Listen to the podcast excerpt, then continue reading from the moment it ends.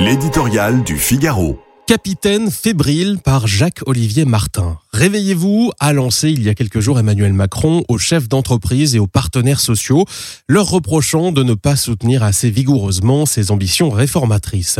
Sermonner sans ménagement ses compagnons de cordée les plus soucieux de la bonne santé du pays est une pratique pour le moins étrange.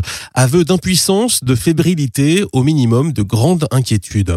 Non sans raison, les voyants verts virent à l'orange. L'embellie sur le front de l'emploi est en train de disparaître. Le nombre de chômeurs repart à la hausse alors même qu'une entreprise sur deux ne trouve pas de salariés pour répondre à ses besoins. La croissance française est certes supérieure à celle d'une Allemagne qui connaît la récession, mais elle se dérobe trimestre après trimestre. Il faut se rendre à l'évidence, l'espoir du plein emploi s'éloigne chaque jour un peu plus. Et que dire de la situation des finances publiques dans le rouge depuis des décennies?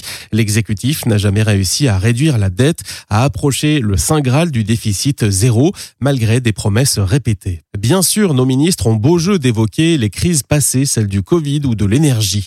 Mais rappelons-nous que la France n'était pas seule dans la tempête. Or, la plupart de nos voisins européens parviennent à contenir et même à réduire leurs dettes. La machine se grippe et le chef de l'État fulmine de ne pas avoir lancé plus tôt les réformes qu'il est toujours plus difficile d'engager quand le temps se gâte.